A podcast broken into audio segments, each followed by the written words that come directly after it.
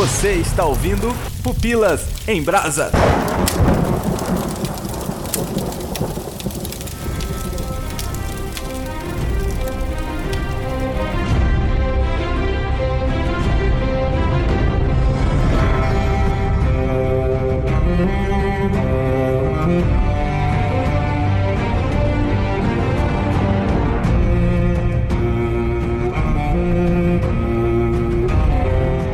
Aqui é o Léo Agrelos e decepção é igual uma cebola. Quanto mais você vai cortando, mais você vai se decepcionando e chorando. Nossa, que horrível. Mas é a verdade, a vida é horrível. Aqui é o Igor Reis e a minha decepção de cada dia é que existem pessoas que não assistiram Game of Ai, meu Thrones. Deus do céu. Caraca, Que expectativa olha mais ruim você tem, Igor? Me desculpa. Que desculpa. Triste, né? Nem essa uva toda, assim. Aqui é a Thaís Xavier e a vida é a maior decepção. Olha que triste. Nossa. Por favor, não se matem, queridos ouvintes. Com a frase da Thaís, faz sentido que o Igor falou, que a vida do cara é uma maravilha, um mar de rosas. Então, tipo, as decepções que parecem bobas pra gente são grandes decepções pra um cara que tem uma vida perfeita. Pode ser, né? É. Tá bom. O véu foi rasgado, te revelou, Igor. Aqui é Fábio Martinelli do Teolocast e eu quase decepcionei a galera do Pupilas em Brasa porque quase que eu não entro hoje, né, gente? Quase. Quase. Foi? Tô com eletricista aqui na minha Quase. casa, tá uma loucura.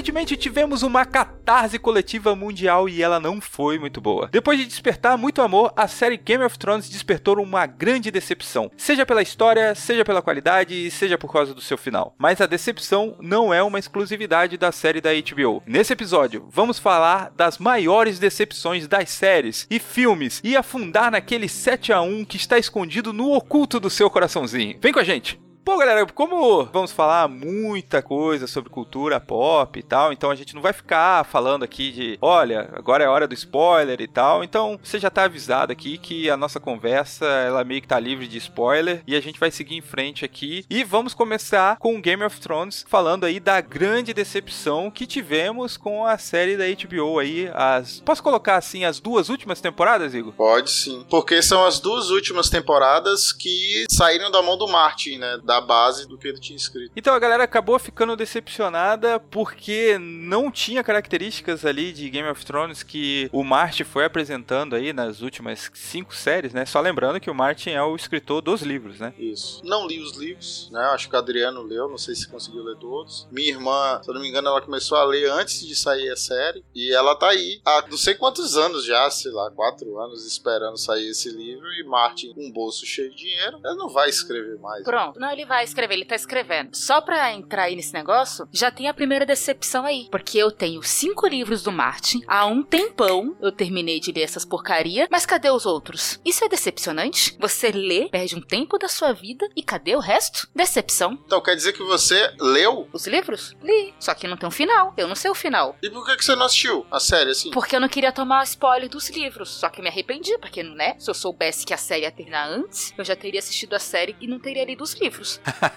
Caraca, velho. Porque eu tomei spoiler de qualquer jeito. Mas eu acho que ele vai fazer outra história depois disso aí, velho. Mesmo se essa foi a história que ele deu pra galera, vai ser outra agora. Ele vai falar, não, não pensei isso não, tá ligado? Eu acho que vai ser a mesma coisa com coisas diferentes, entendeu? Olha, se ele fizesse diferente, seria um bom marketing. Porque ele falou, ó, final diferente. Quer saber? Lê os livros agora. Aí gera mais vendas pra eles. Eu acho que é isso aí. E outra coisa, a questão da fantasia nos livros, ela é mais forte do que na série, né? E talvez ele vá mais para esse lado do que propriamente foi a série. Mas só lembrando, sim, também que Game of Thrones, ele decepcionou muita gente lá no início, porque Game of Thrones parecia uma série que falava sobre política, que era tudo muito bem amarrado e tal. E aí daqui a pouco as pessoas que não gostavam de fantasia começaram a falar assim: "Ah, não, que The Walking Dead tá fazendo aqui?" ah, sacanagem esse negócio de dragão, né? Palhaçada, forçou, forçou. Mas isso é desde a primeira temporada, pô. Exato, então, a decepção veio aí. Não, mas os mortos vêm desde o primeiro capítulo. Não. É, na série é o primeiro. Na série e no livro também. Ah, é verdade. Não, aparece. É verdade, aparece. É, um cara mata lá e os caras estão de olhos azuis lá. You know nothing.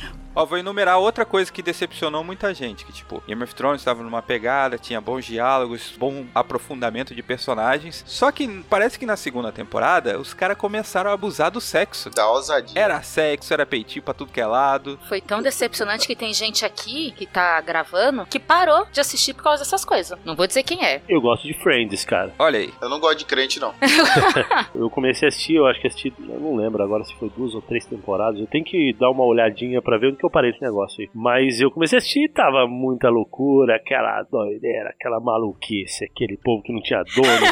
aí eu falei assim: não, não, esse negócio tá certo, não, deixa quieto. Aí eu fui ler o livro, né? Eu li o terceiro livro e foi muito bacana. E essa confusão também? Também, só que daí você não tem, tipo. Visual. Você não tem a imagem, né? É Aham. lógico, né? Você pode ir aí com a sua imaginação igual. Mas pra mim não tinha tanto efeito quanto a imagem, né? Tipo assim, o cara falando lá, olha, a mulher tirou a roupa. Seu orçamento era mais baixo, não? Não sei, cara. Mas eu acho que isso não tem a ver com ser puritano, Não, não, né, não. Fábio? Eu acho que tem mais a ver com se o sexo ele agrega na história, né? E no caso da segunda temporada ali, que é o que recebe maiores críticas em relação a isso, as cenas eram muito de graça, né? É, à toa, assim, à toa. Você tava ali, pá, tô assistindo normal, de repente, pá, começava um fight ali, já era. Eu achei, assim, desnecessário também, igual vocês falaram, assim. Eu sei, né, lógico, eles fazem isso pra também ganhar um pouco de, de público, que a gente sabe que a galera curte, né, um bacanal Uhum. assim.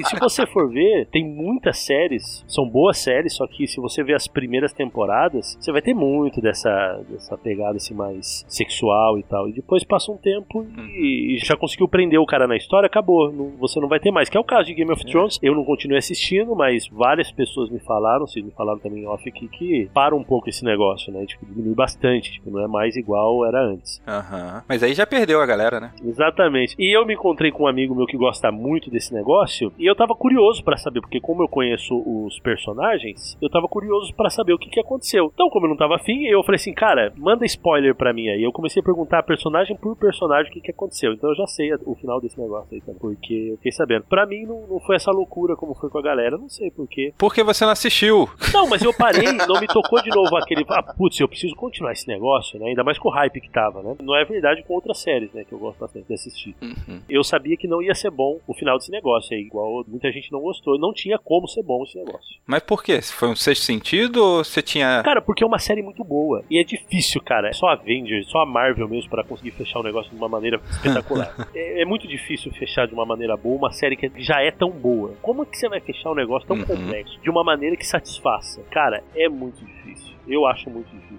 Algo parecido aconteceu com Lost, né? Exatamente, a galera se decepcionou demais com Lost. Mas eu acho que Lost foi muito pior, assim, de deixar as paradas em aberto, entendeu? Mas o Lost sofreu com a crise dos produtores, não foi? Teve essa desculpa, pelo menos. Tem isso também, é. Mas aqui também foi a crise sem Martin. Isso. A crise sem. Teve a crise dos livros. Você não tinha Ah, livro, Jesus. deu crise. que decepção. Mas eu acho que o Lost, ele tem muita gente que gosta do final de Lost, né? Inclusive Sério? a gente fez um podcast sobre Lost, que teve gente lá que defendeu o final de Lost, né? Mas a grande maioria barulhenta da internet não gostou, né? Então, é, acaba tendo essa impressão de que, tipo, Lost teve um final muito ruim. Mas, de qualquer maneira, por exemplo, pra mim, ele foi um final que decepcionou. Mas isso acontece também com o Game of Thrones. Eu conheço gente que achou que o final ficou ok. Tá de boa. Eu? Ah, você achou, Igor, o final ok? Não, eu achei ok. Se tivesse a cola, né? A pesquinha dos caras, seria melhor, entendeu? Porque o Uhum. tempo deixou de valer em Game of Thrones, que era uma parada que valia muito. Tipo, uma pessoa de, do norte pra, sei lá, Corre Rio ou Queensland lá. Até pra chegar lá demorava muito, velho. Meia temporada. Agora o cara ia na mesma- no mesmo episódio. Enquanto isso, uma pessoa fez uma viagem mais curta e chegou junto. Isso foi uma das coisas que o pessoal reclamou na temporada passada, mas todo mundo aceitou. Só que nessa, tipo, foi subindo, entendeu? O ódio disso aí. E nessa foi muito pior essas coisas.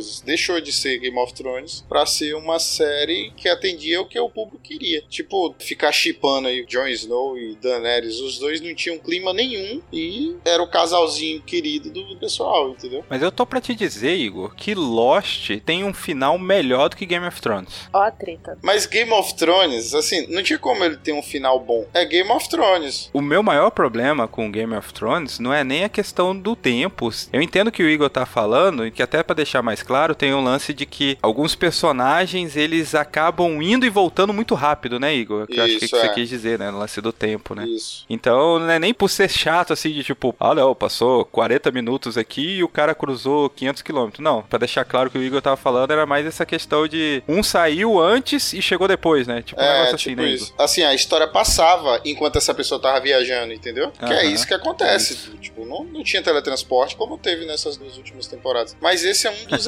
exemplos, né? É. E aí que eu pego na questão de por que, pra mim, Lost tem um final melhor do que Game of Thrones. Vamos falar assim, as duas séries deixaram muita ponta solta. Beleza, então, igual. Vamos pôr aí. Um a um. Mas Lost, ele respeita os personagens que ele criou. Independente de se o final você gostou ou não gostou, as personalidades dos personagens foram mantidas. Enquanto em Game of Thrones me decepcionou muito essa questão de personagens que eram super inteligentes, eles estavam ali só pra balbuciar frases de efeito, entendeu? Então, por isso que Lost, pra mim, ela acaba sendo melhor do que Game of Thrones, pelo menos o final.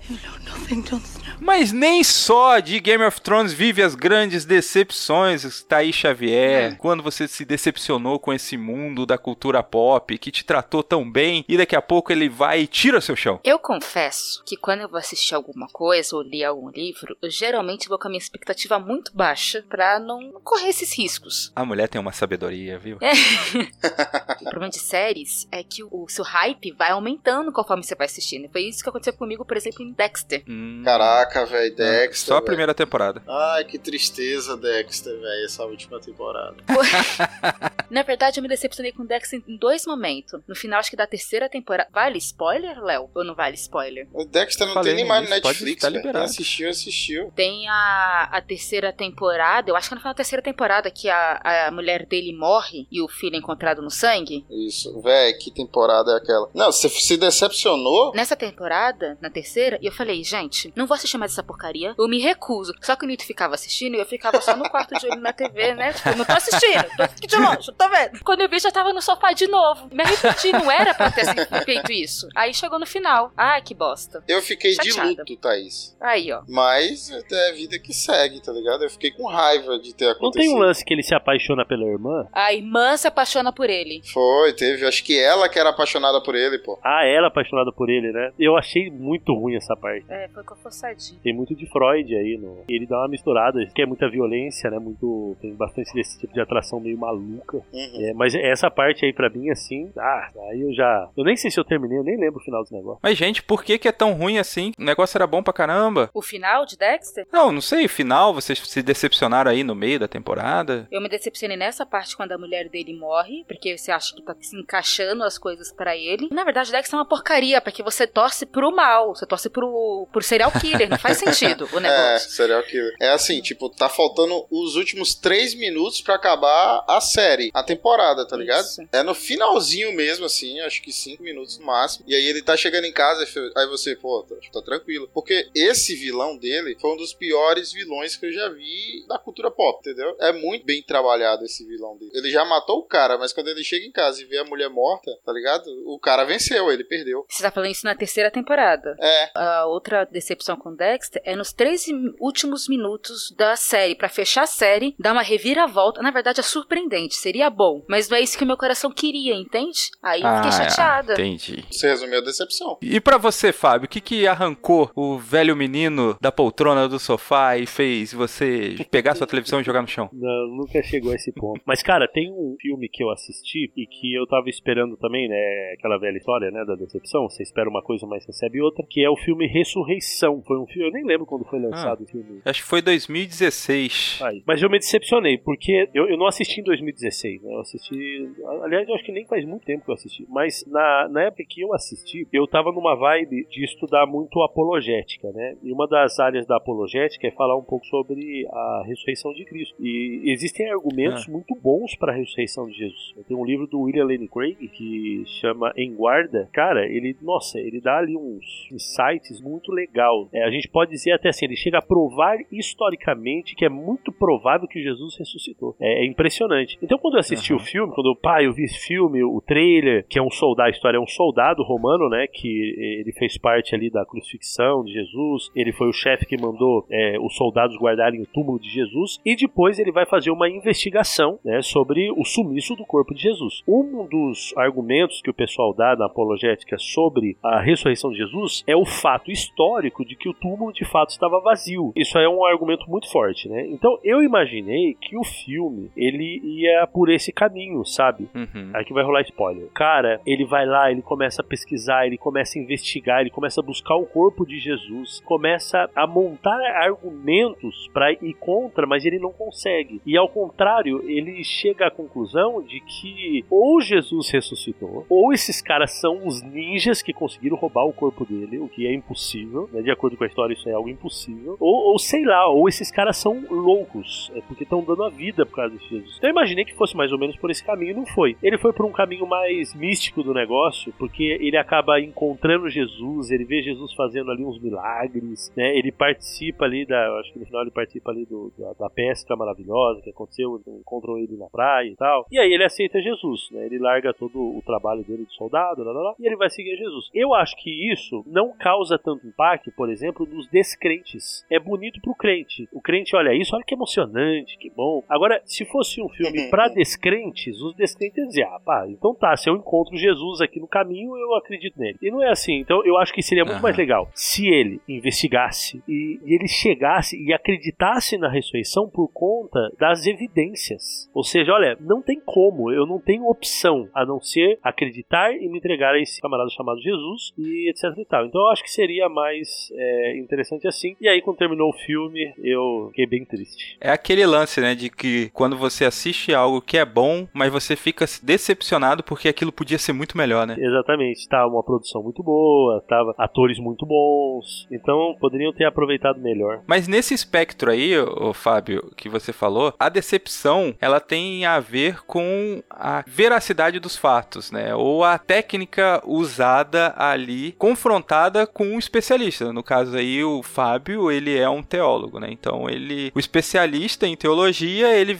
vendo um filme onde a veracidade dos fatos não condiz com a técnica da teologia, ou quando o Igor, que é contador, ele vê um, uma série, um filme que tem um contador e ele fica decepcionado porque as técnicas ali, a veracidade dos fatos. Com Ben Affleck, né? é, a veracidade dos fatos não condiz com a profissão dele, né? Ou eu sou um técnico de raio-x quando eu vejo as pessoas dentro do centro cirúrgico com raio-x de cabeça para baixo. É complicado porque assim, a gente se decepciona em lugares que outras pessoas que não têm essa visão, esse background técnico, não se decepcionaria, né? O investigador criminal assistindo CSI vai dar risada, né? Sim. Um médico assistindo Grey's Anatomy. O Dr. House. Até a gente, quando assiste True Detective e vai assistir um CSI, a gente se decepciona. Não precisa nem ser especialista, né? You know nothing, para você, Thaís, o que é decepção? A gente falou aqui de decepção, de séries, aí o Fábio puxou aí de filmes também. Explica pra gente o que é decepção. Aqui, segundo a especialista no assunto, Thaís Xavier, né?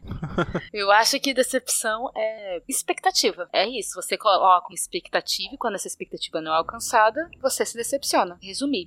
É aquilo que os nossos pais sentem da gente, entendeu? Ah. Não, ninguém? Só eu? Cara, eu sou um orgulho lá em casa, cara. Eu sou o único da família que fez ensino superior, então eu sou um, eu sou um deus lá. Você tem filhos, Fábio? Eu só tenho um cachorro, só. Esse argumento que eu uso era interessante, mas é interessante a gente ouvir de uma versão de um pai. Porque eu não tenho expectativa sobre filho, então, se meu pai tem expectativa sobre mim, o problema é deles, porque eu não sei. Ué, mas você nunca sentiu a expectativa dos seus pais sobre você? Ah, a gente não se importa com isso, não. então, de uma pessoa que você se importa, sua mãe, seus avós, sei lá, seus tios. Amo a minha mãe, mas fazer o quê? Eu não consigo nem cumprir as minhas expectativas sobre mim mesmo. Se eu for levar as expectativas dos outros pra minha vida, aí eu me suicido. É morte. A Thaís tá falando isso daí porque deve ter tido um trauma de falar assim: ah, eu queria que minha filha fosse advogada, médica. E ela falou: você professora? Deve ter rolado uma decepção, o Natal acabou, coisa do tipo. Pior que não. É interessante porque só o fato de ser matemática, a minha mãe tinha um maior orgulho que matemática na cabeça dela é difícil. E ela falava pra todo mundo que a filha dela tá fazendo matemática e não sei o que. Então. Olha só, ela tá fazendo matemática, ela não é professora. Você viu a Não. diferença, né? Você Não, viu. não, não, Gente, mas a decepção, falando aí de filhos, dessa questão aí, eu não sei como foi a educação de vocês, porque assim, o mundo que a gente vive é um mundo de decepção, né? A gente vai ter decepção cedo ou tarde na vida, vai ter Sim. decepção. E é, existe um problema muito sério em tudo isso, que é quando o pai não prepara o filho para ter decepções. Principalmente, é, vocês aí estão aí na casa dos, não sei, 25 a 35 anos, mais ou menos? É tudo acima de 30 aqui, mas tudo bem. Então, de 30 a espectro, 35 anos, né? Nossos pais, eles sofreram muito mais que a gente, né? Foi um período muito mais difícil de viver, de conquistar as coisas, etc e tal. E eles têm um negócio na cabeça deles, meus pais tinham isso também, educaram muito bem, mas também tinham isso na cabeça, que é o seguinte: eu não quero que meu filho passe pelos sofrimentos que eu passei. Então, eu vou prover para eles o que eu não tive, o que eu não pude ter e agora eu posso dar para os meus filhos. E nesse caminho aí, às vezes, ah, os pais não ensinam os filhos a se decepcionarem. Tudo dá pro filho, trata o filho assim como se ele não pode se decepcionar com nada. Então, se ele tem vontade de algo, você tem que dar porque você não vai ficar decepcionado. Lógico que ninguém pensa isso, né? Mas a gente acaba inconscientemente fazendo isso. Mas tem essa cultura de que dizer não pra criança traumatiza ela. Tem essa cultura, mas isso daí é o contrário. Eu tô até aqui com um estudo aqui que foi feito em 1994 por um psicoterapeuta chamado Ian Craig, que ele publicou um livro chamado A Importância da Decepção.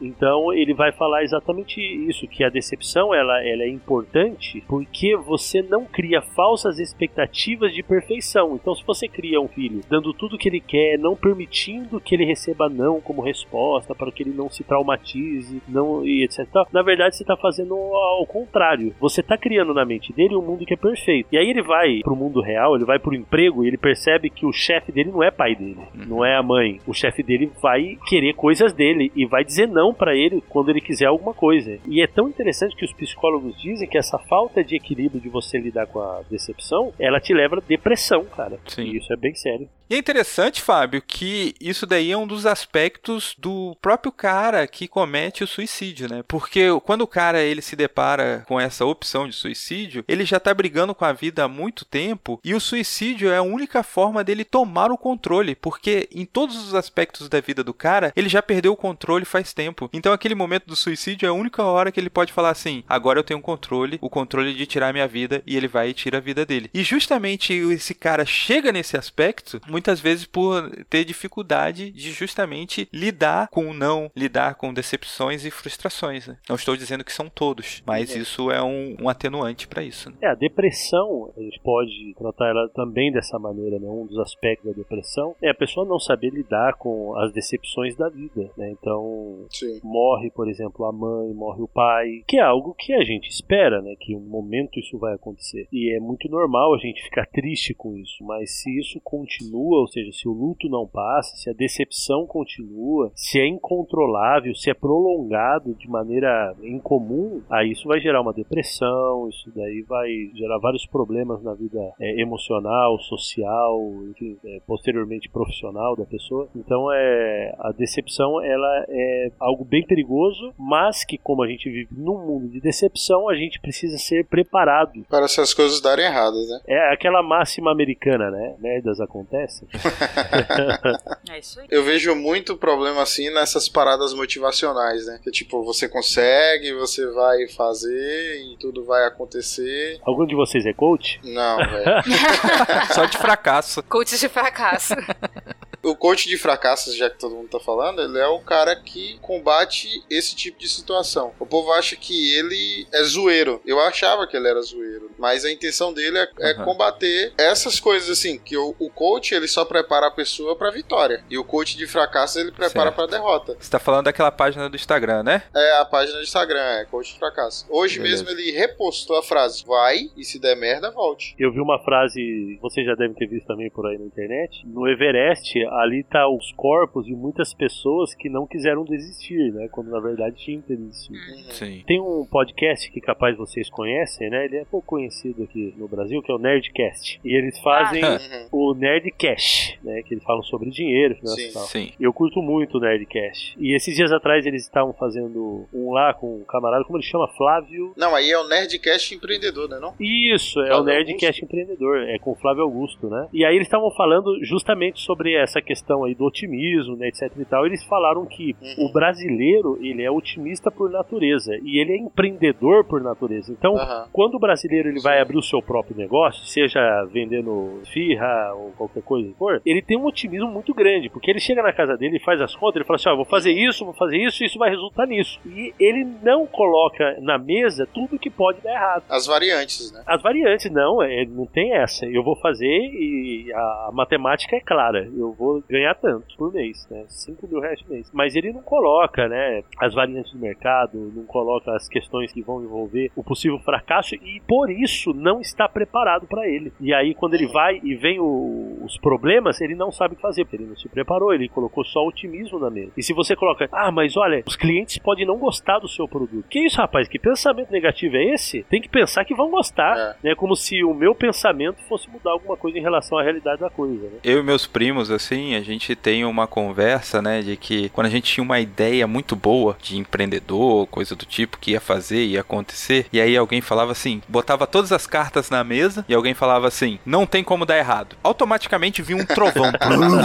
a maldição estava lançada. Aquilo ia dar errado. A Lady Murphy mandou um abraço, né? Exatamente. É interessante a questão da Lady Murphy, Igor, que você falou, porque a Lady Murphy ela tem um pouco dessa questão de se preparar pra decepção, né? Se tem 1% de chance de dar errado, vai dar errado. Se tem a chance daquela coisa acontecer, não precisa ser errado, né? Se tem a chance dela acontecer, ela vai acontecer. Aí se ela não acontece, você não fica decepção quando acontece Isso. uma coisa boa, né? Tava na expectativa de algo ruim e algo bom aconteceu, né? Tem aquela frase que todo mundo acho que já conhece também, né? Que o não você já tem. É igual a, o pessoal que vende livros e pra motivar o cara, porque provavelmente a pessoa não vai querer, ou seja, quando a pessoa te diz não, você só recebeu aquilo que você já tinha antes de oferecer. Então o sim é só um bônus, né? Então acho que pra lidar bem com a decepção é você saber que Jesus falou isso, né? O sofrimento é garantido, meus amigos. Isso eu, eu prometo pra vocês que vocês vão sofrer bastante. Então já tá garantido, né? Então o que vem de bom é bônus. Queria falar outro aspecto da decepção, cara, é o lance de decepção com as pessoas, né? O meu pai, ele queria que eu fosse contador, certo? Eu estudei dois Ah. anos e meio. Eu já tava tentando fazer teologia. Pelo azar dele, eu passei. E aí eu deixei de fazer as ciências contábeis pra ir fazer teologia. Então pra ele foi a decepção. Só que pra ele foi bom quando eu voltei, né? eu voltei e agora tô concluindo o curso. E ele tá feliz agora porque eu vou poder continuar com a empresa que ele criou, né? A gente tá falando da relação familiar aqui, mas também tem a questão da decepção com um amigo Uhum. ou no trabalho, coisas do tipo, né? É, sim. E por que vocês acham que a gente se decepciona com as pessoas? As pessoas são más, elas têm as suas tendências más, egoístas. Por que ainda assim a gente se decepciona com elas? De algumas pessoas eu espero, certo? Mas tem pessoas que eu não espero nada. Ou eu não tô nem aí pelo que ela vai fazer também, entendeu? Eu acho que pra mim o segredo é esse. Então não é que você olha pras pessoas com o seu coração bom e você tem um filtro, né? Esses seriam as pessoas que eu me importo, tá? Com quem, Ah, tipo, eu tá. não me preocupo, né? E também o que acontecer, aconteceu. Eu tinha um professor, até de teologia, que ele falava assim: ah, se eu ver um pastor, colega de trabalho, e, e o Papa fumando maconha, eu não vou me assustar com isso, porque isso é natural do ser humano, entendeu? Então eu penso Aham. dessa mesma forma. Você sabia que fulano traiu o esposo, ou o contrário, né? Eu acho assim que, tipo, no mundo em que a gente tá, são coisas normais. A gente não deve ficar se assustando com essas coisas, entendeu? E se martirizando ou martirizando outras pessoas. Se tu chegasse em casa hoje e, e tua esposa tivesse fugido com o padeiro, você falava assim, maldita natureza humana, já sabia. Eu sabia que havia essa. Não tenho o que fazer, velho. Não, meu amor, não se preocupe. Isso é comum hoje em dia.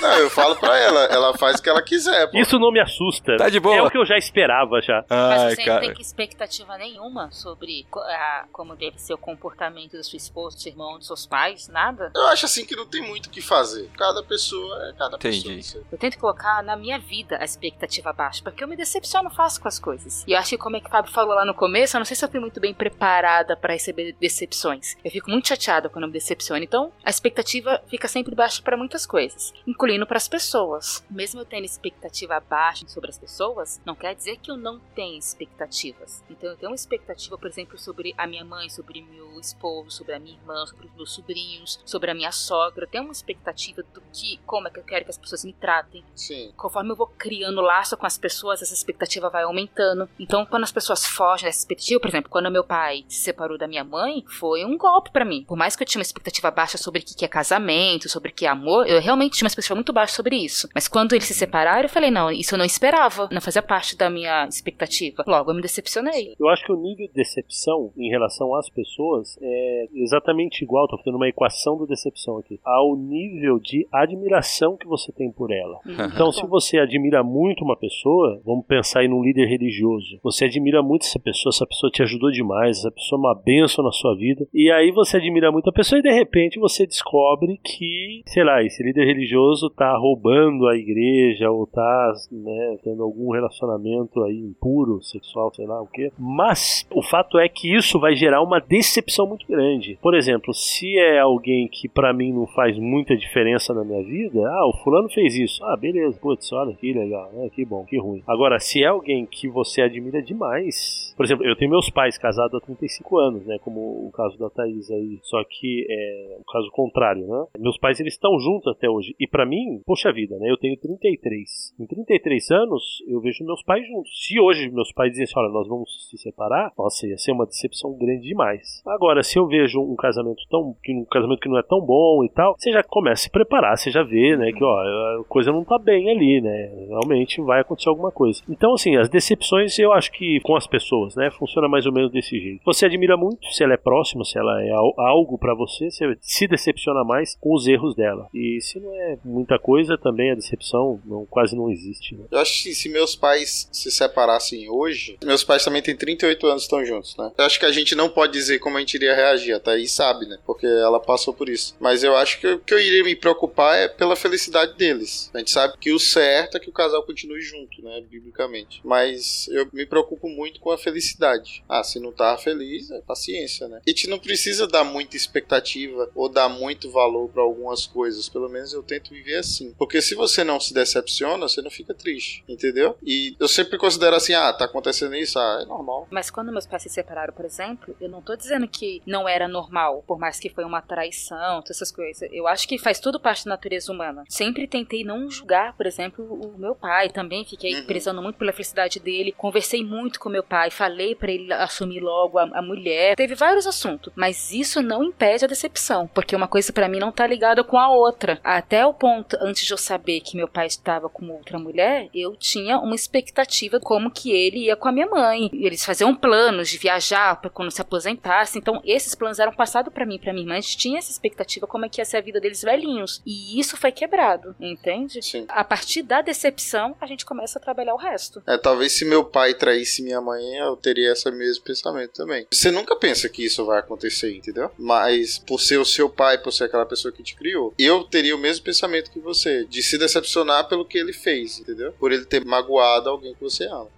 Bom, a gente falou um pouquinho sobre decepções com as pessoas e a gente tentou aqui meio que fazer assim um contraponto, né? Afinal de contas, as pessoas são falhas, elas correm risco de nos decepcionar justamente por elas serem falhas, por elas serem pessoas incorretas, né? Ninguém é perfeito, né? E, mas aí, cara, entra um outro aspecto da decepção, né? Quando essa decepção é divina, quando nos decepcionamos com Deus. Eu sei que muita gente vai chegar e vai falar assim: ah, mas e quando você decepciona Deus, né? Porque você não obedeceu que tinha que obedecer e tal. Vamos tentar então nos focar nessa questão de quando nos decepcionamos com Deus, né? Vou dar um exemplo aqui. Às vezes a gente tem um grande projeto para fazer na nossa comunidade ali, com os jovens da igreja, com os casais da igreja, com o ministério de louvor, coisa do tipo. E aquele grande projeto que você orou, que você colocou ali na mão de Deus, ele não deu certo e você acabou se decepcionando com Deus. E aí eu queria saber de vocês, assim, quando isso acontece, né? E o porquê acontece e o que fazer para isso não acontecer ou o que fazer para corrigir se eu estiver nessa situação de decepcionado com Deus. Eu acho que tudo que a gente falou até agora vai servir muito bem para a gente analisar um pouco dessa questão da decepção com Deus. Então a gente viu ali desde quando a gente estava falando sobre a cultura pop e as decepções que a gente teve com alguns programas, séries, filmes, ela sempre tem então essa base, né? A primeira coisa que a gente entende por decepção é uma expectativa frustrada. Então você esperava uma coisa que não aconteceu, você esperava um final que não aconteceu, você pensava que tinha que ser de outra maneira, mas enfim, o cara lá, o diretor, o pessoal estava lá fazendo o filme, achou que ia ser melhor de outro jeito. Então você se decepciona porque as coisas não saíram do jeito que você gostaria que tivesse saído. Então, quando a gente traz isso para a esfera espiritual, você vai ter a mesma coisa, ou seja, a gente se decepciona com Deus porque nós temos uma visão deturpada de quem é Deus. Então, acho que essa é uma das bases. Eu me decepciono com Deus porque eu não sei quem é Deus. Tem até um tipo de argumento em relação a, a, aos ateus e tal, que a gente quer saber que tipo de Deus ele não acredita, né? Porque às vezes o ateu ele tá lutando contra um Deus tirano, cruel, que está sentado no trono para castigar os seus filhos. Ou seja, eles estão pegando uma teologia, geralmente esse é o tipo de teologia católica, né? Onde Deus ele tá ali no trono esperando você cometer um pecado para mandar você para o inferno, né? Então essa é a ideia da teologia medieval da Igreja Católica, melhor dizendo. Né? Se você é ateu desse Deus, eu também sou, uhum. porque você tem uma visão deturpada de quem é Deus. Deus não é esse policial cósmico que está esperando você cometer um delito para te mandar para cadeia. Segundo ponto é você ter uma visão deturpada de quem é você mesmo, porque geralmente a gente tem uma visão muito, às vezes a gente fala, né, ah, é preciso dar autoestima pro pessoal, o pessoal anda com baixa autoestima e tal. Mas eu acho que a gente tem um amor próprio muito grande, a gente é muito egoísta, a gente pensa muito na gente primeiro, a gente quer a nossa felicidade primeiro. E aí a gente olha pra gente e a gente se vê muito bom, ou seja, moralmente bom. Nós não somos assim tão ruins como muitas vezes a, a Bíblia declara que somos. E aí, quando acontece alguma coisa de ruim na minha vida, então aí vai ser ativado aquilo que eu tenho de visão de Deus e de mim mesmo. E geralmente o que, que acontece? Eu pergunto, por que, Senhor? Por que eu estou passando por esse problema? Eu estou decepcionado, né? Estou decepcionado por quê? Primeiro, Deus ele pode me ajudar e não está me ajudando. E segundo, eu sou bom, por que, que eu estou passando por isso? Tanta gente ruim aí, os bandidos aí, ninguém tem câncer, por que comigo? Então eu acho que quando a gente ajusta essas duas visões de quem é Deus e quem sou eu, eu vou conseguir me decepcionar menos na jornada da vida. Ô Fábio, eu tive um problema diferente desse aí. Eu acho até que o meu foi pior. Eu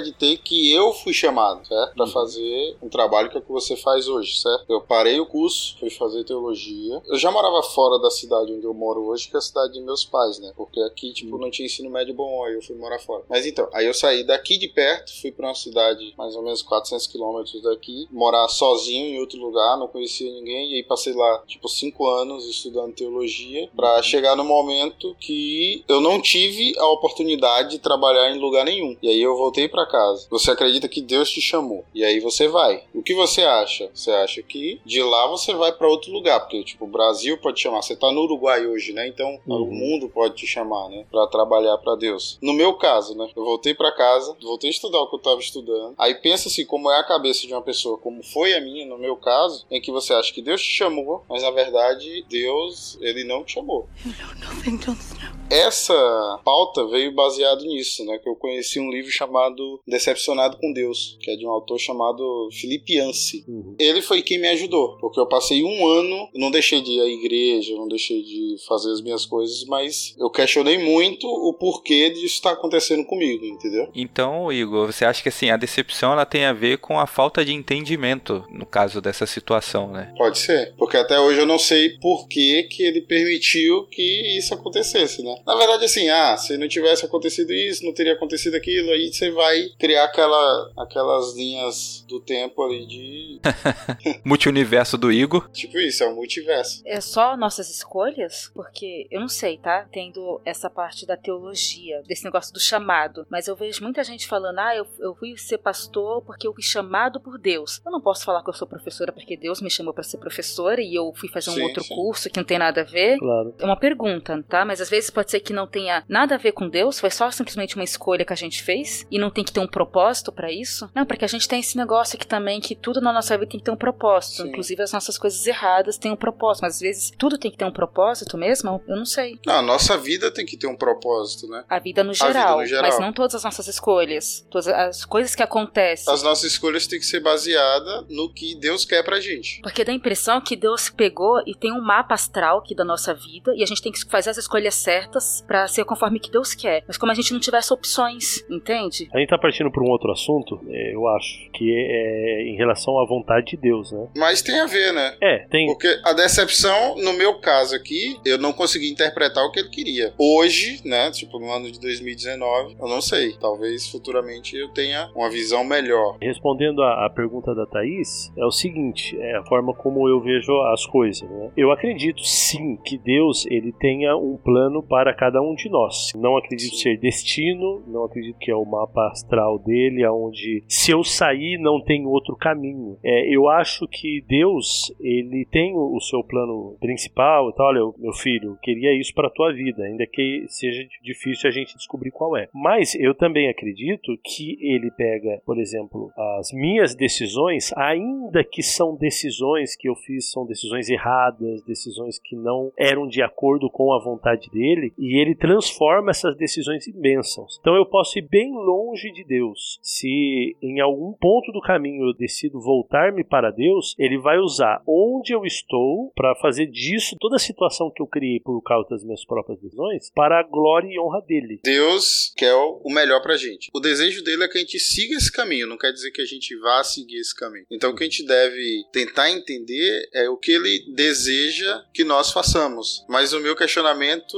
é: o pastor, no caso, ele é chamado por Deus para guiar o povo. Uhum. É um chamado especial, né? Como foi o de Lutero, né? Eu tenho até um colega que sempre no começo do curso, não sei se contigo foi assim. Tipo, os professores perguntaram assim: "Ah, como foi o seu chamado?". Tinha um colega que ele contou a história que tipo ele tava viajando de moto de uma cidade para outra e aí caiu um bocado de raio e ele falou que se eu ficasse vivo, eu vou fazer teologia.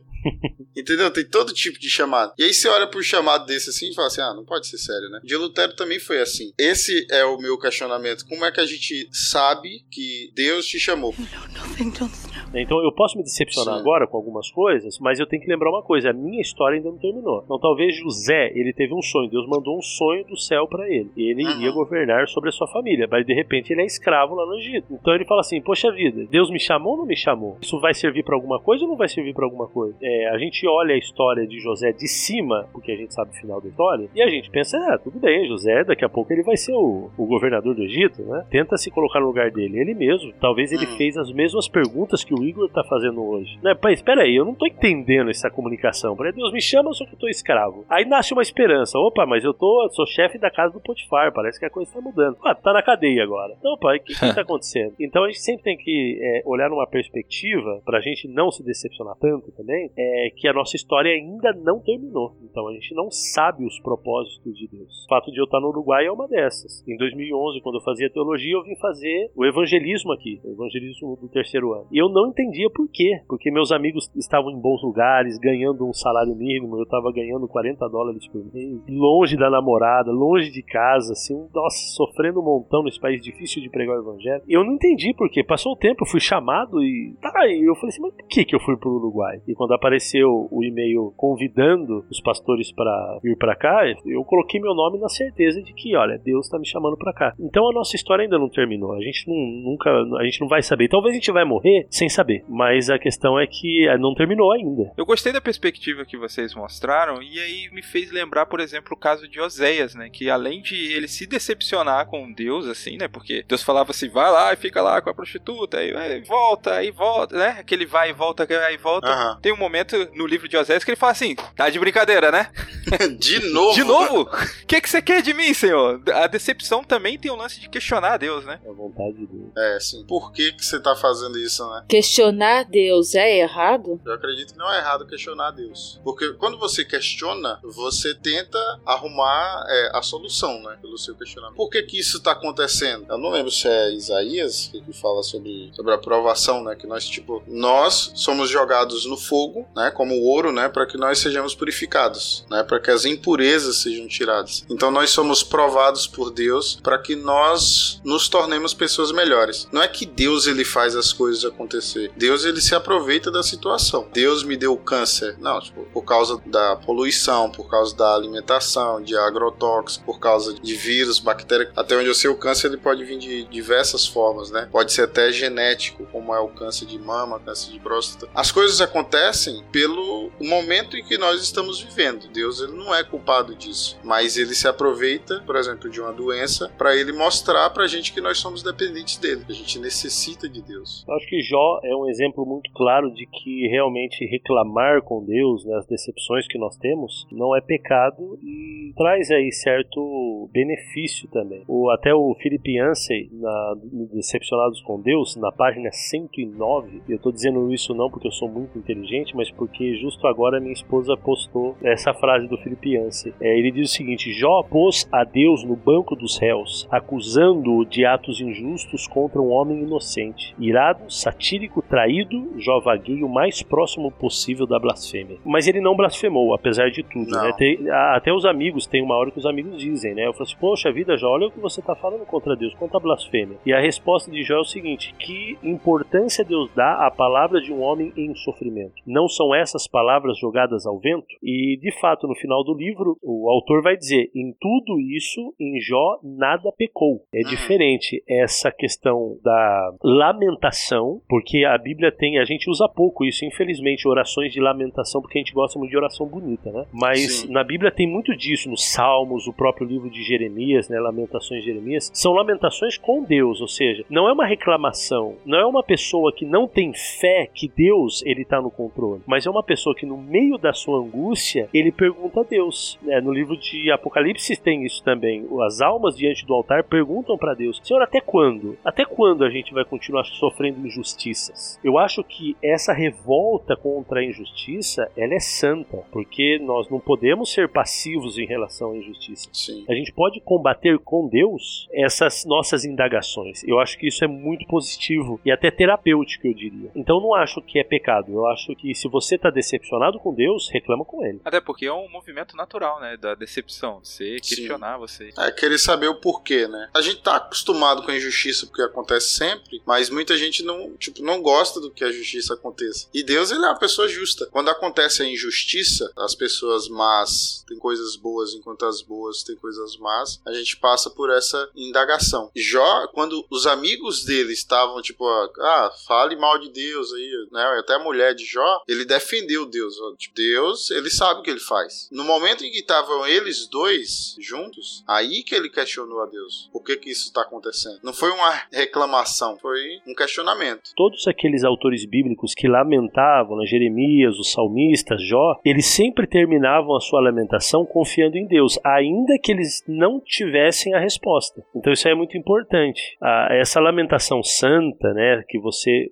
coloca sobre Deus os seus fardos, os seus pesos, os seus questionamentos, ele tem que terminar em louvor a Deus. Então Jó ele vai dizer, ainda que eu morra, então ainda assim eu exaltarei o Deus da minha salvação. Eu gostaria de dar uma última contribuição aqui da minha parte, essa visão de quem é Deus. Eu acho que é muito importante Sim. isso e usar como exemplo os discípulos de Emaús. Vocês lembram que eles estavam muito decepcionados, né? Sim. Jesus ali encontra eles e pergunta para eles: "Ó, oh, por que, que vocês estão tristes aí?" E aí eles falam assim: "Olha, você é o único homem aqui em Jerusalém que não sabe das coisas que aconteceram." E ele vai dizer: "O que, que aconteceu?" E aí eles vão explicar: "Não, olha que veio Jesus de Nazaré, homem piedoso, poderoso em palavras, fazendo grandes milagres e tal, e nós pensávamos que era ele que iria redimir a Israel, mas ele foi morto pelas mãos dos romanos. Claro exemplo de decepção, né? Eles estavam decepcionados. Agora, por que, que eles estavam decepcionados? Porque eles formaram uma imagem de quem era o Messias. E quem era o Messias? O Messias era alguém forte, poderoso e que viria para livrar eles das mãos dos romanos. Isso. É igual a gente. É, chegou no final do seriado, putz, não era assim que eu queria que terminasse. Para eles também, eles viram Jesus Deus foi crucificado e enterrado. Não era isso que eu pensava. Não, não era esse tipo de Deus que eu estava pensando ou que eu estava esperando. Não era esse tipo de Messias que eu queria. Muitas vezes a gente se decepciona com Deus, então, justamente porque a gente espera de Deus, a gente pensa. Tem gente que imagina Deus como o gênio da lâmpada. Saiu a ladinha agora. Tem o gênio da lâmpada que você esfrega, ele aparece, você faz seus pedidos e ele te dá. E quando isso não acontece, pronto, eu me decepciono com Deus. Eu imagino Deus como aquele que vai resolver todos os meus problemas. Então, se antes eu tinha problema financeiro, ah, eu me achego a Deus e ele vai me resolver. Eu tenho problema familiar, eu me chego a Deus e meu casamento melhora. É, eu tenho problema de saúde, eu vou a Deus e ele me cura. E a gente imagina isso de Deus. E quando a gente cria esse tipo de Deus, cara, isso aí é muito ruim, porque você vai se decepcionar muito com esse Deus. Aí o que, que eu faço então para não me decepcionar com Deus? A solução tá: conheça Deus da sua palavra. O que Jesus fez? Jesus tirou a capa e falou assim: sou eu, seus bobões, aqui estou eu. Não, ele não faz isso. Ele leva aqueles discípulos à Bíblia. Diz o texto que ele começa a ensinar a Bíblia desde Moisés, passando por todos os profetas, mostrando nas escrituras que de fato essas coisas tinham que acontecer. E eles ficaram felizes, diz que ardia o seu coração enquanto ele falava. De fato, através da palavra de Deus, eles descobriram quem é Deus. Eu até brinquei aqui um pouquinho antes que, Jesus ele prometeu que a gente passaria por aflições, mas é verdade. A gente não pode se decepcionar quando a gente está passando por aflições. A gente não pode desanimar da fé quando a gente está passando por aflições, porque na verdade isso aí foi uma promessa de que Jesus ele fez. Olha, nesse mundo vocês vão ter aflições. Falta muito para a gente conhecer a Deus, conhecer quem é Deus e qual é o propósito dele para nossa vida. E aliás, diga-se de passagem, o propósito de Deus para nossa vida não é que nós sejamos felizes. Isso é algo importante na doutrina cristã também. As boas novas, né, aquelas bodas do final de Jó, as boas novas do domingo de Páscoa, no final do evangelho, eles são apenas trailers das boas novas escritas no final do Apocalipse, que não haverá mais luto, nem pranto, nem dor. Não é que os meus dias sejam sempre sol, pois nuvens aparecem sem me avisar. E quando tá escuro, eu também tenho medo. Não é que minhas flores nunca murcharão, pois quantas vezes peço e recebo não. Às vezes eu espero, às vezes eu me canso. Mas nada vai me impedir de sorrir e me alegrar. Eu posso confiar que em todo tempo Deus comigo está. E eu tenho paz. Em Cristo eu tenho paz. Eu venço as tempestades, seguro e escondido no Senhor. Tenho paz, não posso entender. No meio do deserto, eu vejo a esperança renascer. Tenho paz.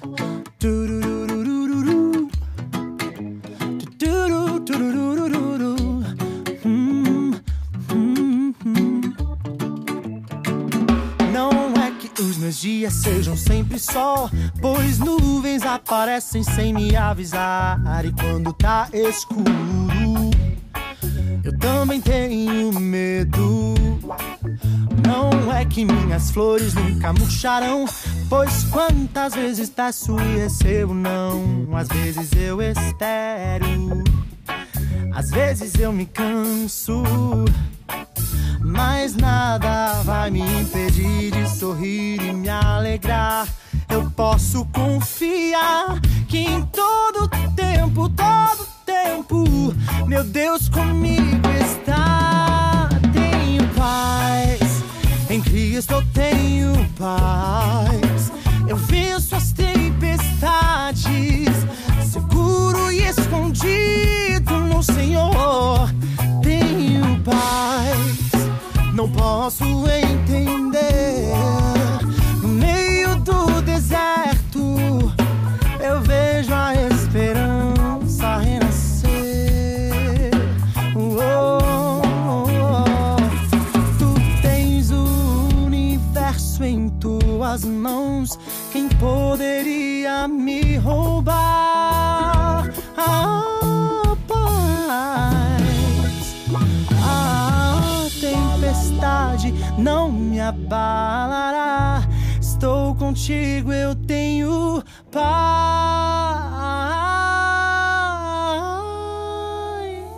Tenho paz. Em Cristo eu tenho paz. Eu venço as tempestades, seguro e escondido no Senhor. Eu tenho paz. Não posso entender.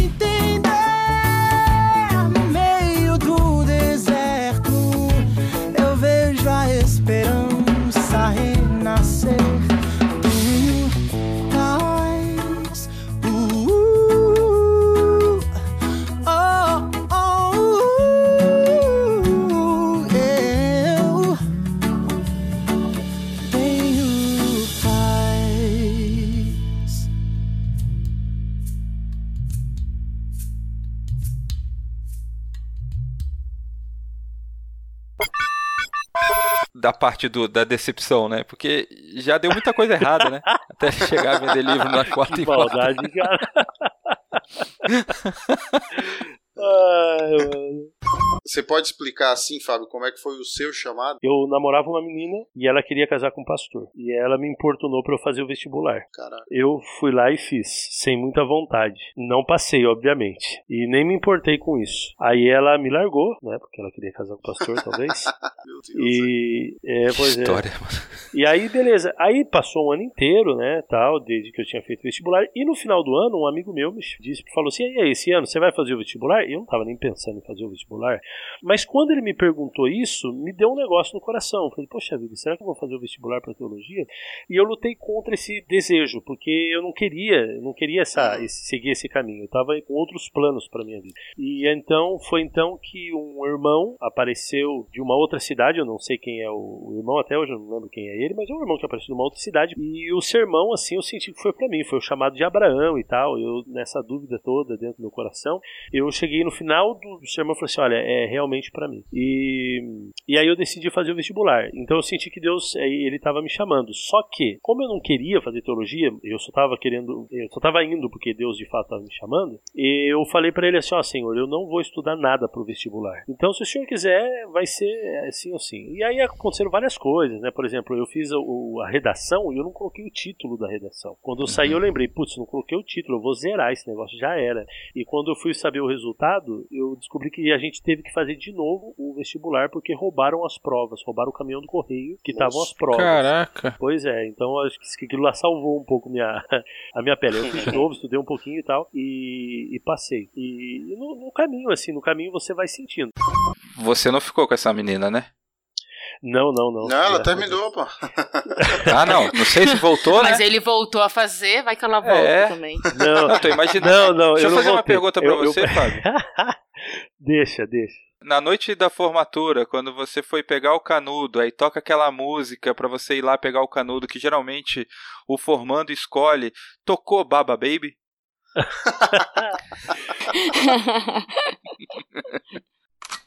Hasta la vista, baby.